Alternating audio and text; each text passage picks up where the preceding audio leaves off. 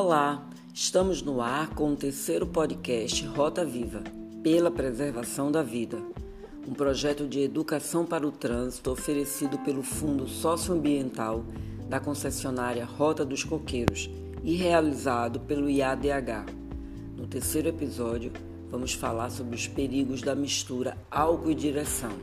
Eu, Roberta Soares, jornalista de mobilidade urbana, estarei mais uma vez à frente do podcast Rota Viva.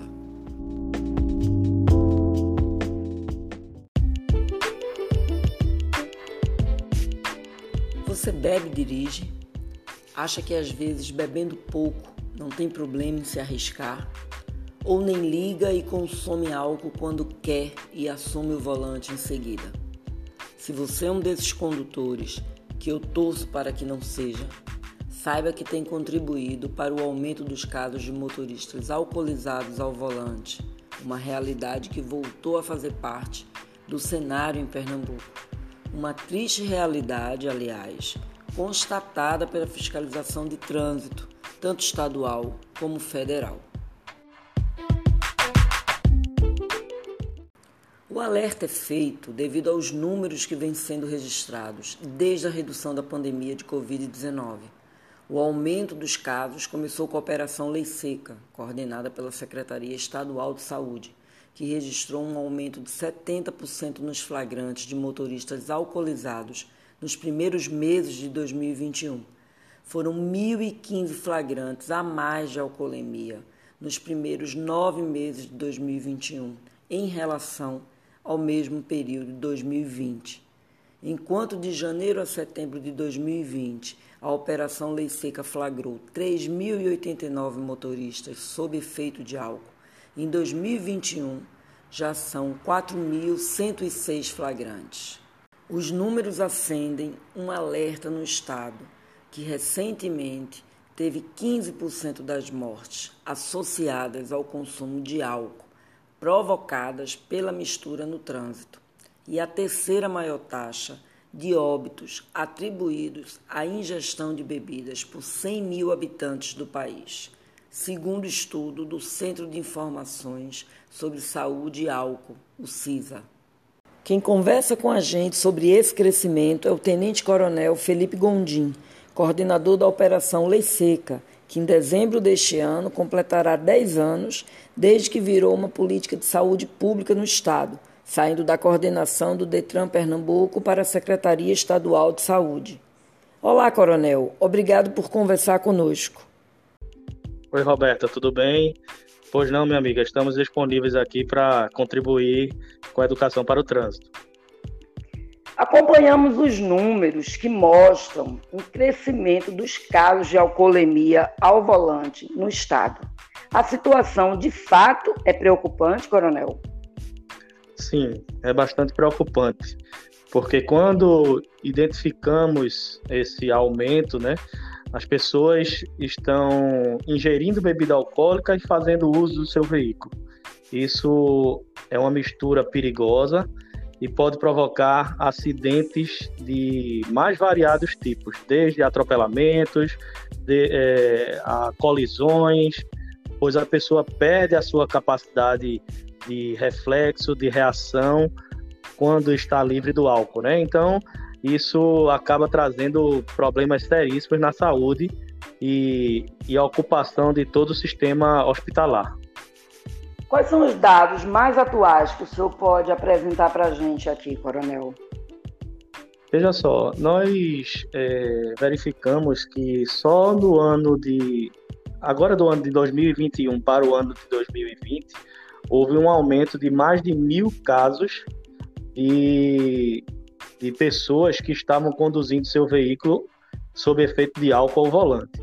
Então, isso nos preocupa e faz com que nós tenhamos que intensificar nossas ações para tentar coibir cada vez mais esse perigo no trânsito para a população pernambucana. O senhor acredita que a pandemia é, é, é, piorou a situação, fez com que o cidadão estava mais em casa, circulando menos, bebendo mais, e aí resolveu levar esse hábito para a rua? O senhor acredita que a pandemia interferiu nisso? Nós acreditamos que sim. Inclusive, é, existem pesquisas né, realizadas pela Fundação Fiocruz e com algum, juntamente com universidades federais, que foram publicadas pelo Centro de Informação é, e Saúde junto ao álcool, onde aponta que 17,6% é, das pessoas que responderam essas pesquisas confirmaram que aumentaram a ingestão de bebida alcoólica durante o período da pandemia. Então, isso corrobora é, com hábitos é, negativos quando, quando se relaciona ao, a ansiedade, a depressão, as pessoas fazem uso de álcool de maneira mais frequente e acabam dirigindo seus veículos sem essa consciência do mal que pode ser colocado quando estão conduzindo seus veículos. Então, é preocupante, é um alerta que nos acende e a gente está intensificando nossas ações para coibir esse tipo de conduta.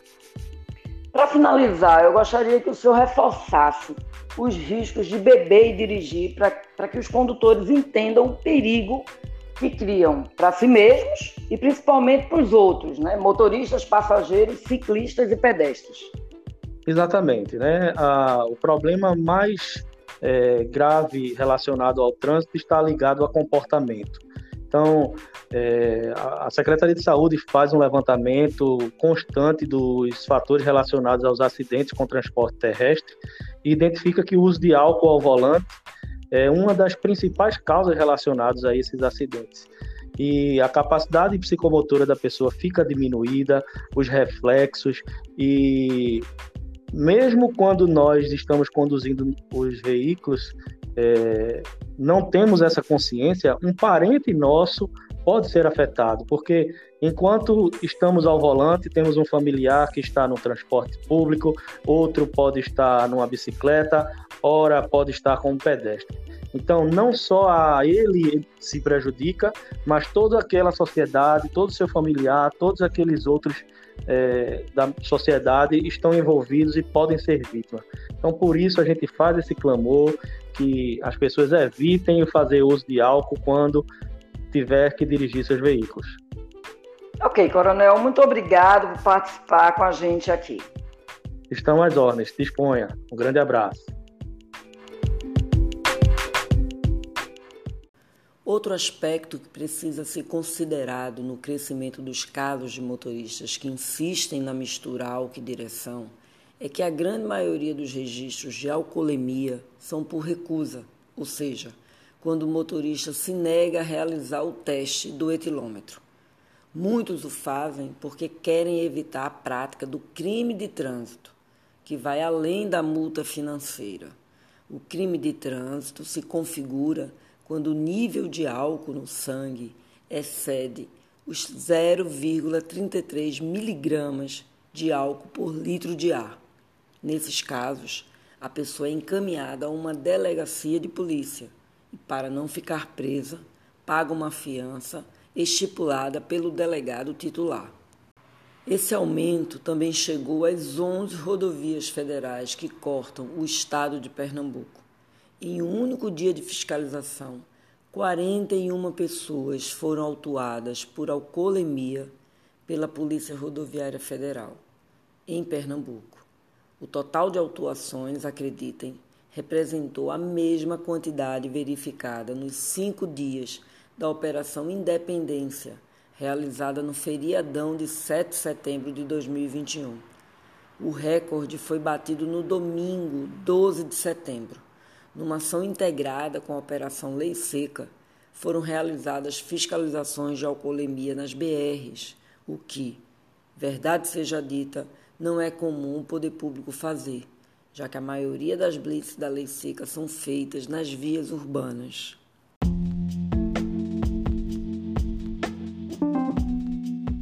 Quem já foi vítima da mistura álcool e direção faz o alerta sobre o perigo. É o caso do educador Tiago Saúde, que ficou paraplégico após beber e dirigir. Hoje, ele divide sua história com os condutores abordados pela Operação Lei Seca. Olá, Tiago, é um prazer recebê-lo no Rota Viva. Oi, é um prazer estar aqui participando, levando informação de trânsito para todos. Tiago, por favor, divida com a gente a sua história de vida. O que aconteceu com você ao assumir o volante após ter ingerido bebida alcoólica? Bom, eu aos 21 anos de idade, eu era um motorista super irresponsável. Estava naquela fase da vida que achava que comigo nunca ia acontecer um acidente.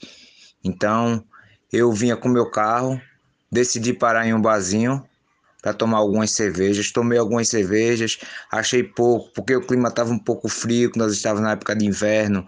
Eu tomei cachaça também, umas doses de cachaça. Então, não fiquei totalmente embriagado, mas já estava sentindo os efeitos do álcool no organismo, pois estava com a visão turva, eu não estava conseguindo nem caminhar direito, porque eu estava bêbado. Mas assim mesmo peguei o meu carro e segui caminho. E quando vinha com meu carro em alta velocidade, que além de estar bêbado dirigindo, eu também estava em alta velocidade, eu dei um breve cochilo na direção por conta do efeito do álcool no organismo.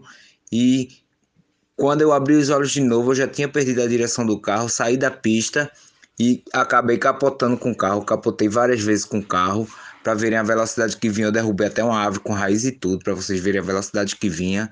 E nesse acidente eu sofri um traumatismo craniano eu passei sete dias em coma na UTI do hospital e após ter acordado do coma, foi descoberto também que eu também tinha fraturado a coluna e lesionado a medula. A quarta vértebra torácica da medula, da, da coluna eu, eu fraturei e com isso eu fiquei numa cadeira de rodas. Hoje já fazem 20 anos que estou na cadeira de rodas, com todas essas dificuldades que eu passei a enfrentar, mas graças a Deus hoje eu venci, eu voltei a trabalhar, eu voltei a estudar, mas para conseguir tudo isso, tudo foi muito difícil para mim. Essa é a minha história do meu acidente. E qual a mensagem que você poderia deixar para aquelas pessoas que ainda insistem em assumir a direção depois de beber? Para as pessoas que ainda insistem nessa mistura bombástica, que é a mistura álcool e direção, o conselho que posso dar é dizer que, pois eu sou a prova viva de que bebida e direção não combina.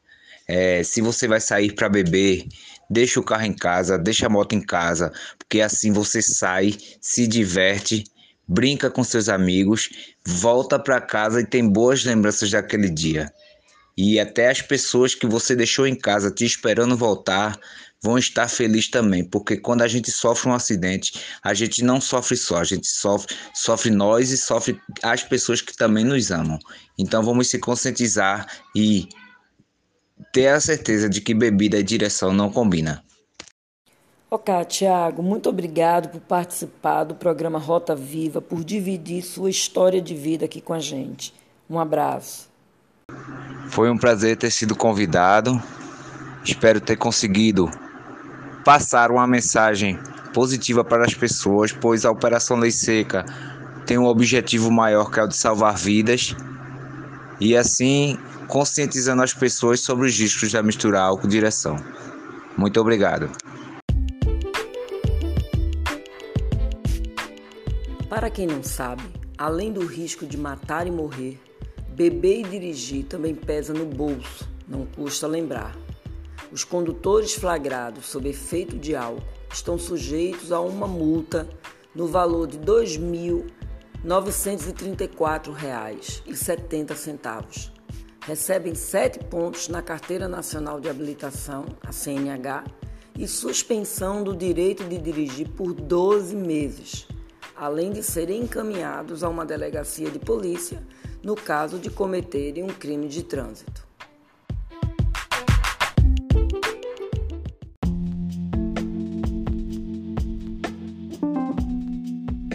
Pois bem, pessoal, chegamos ao fim de mais um episódio, mas em breve tem mais. Acompanhe todas as novidades pelo Instagram rotaviva.programa. Até breve!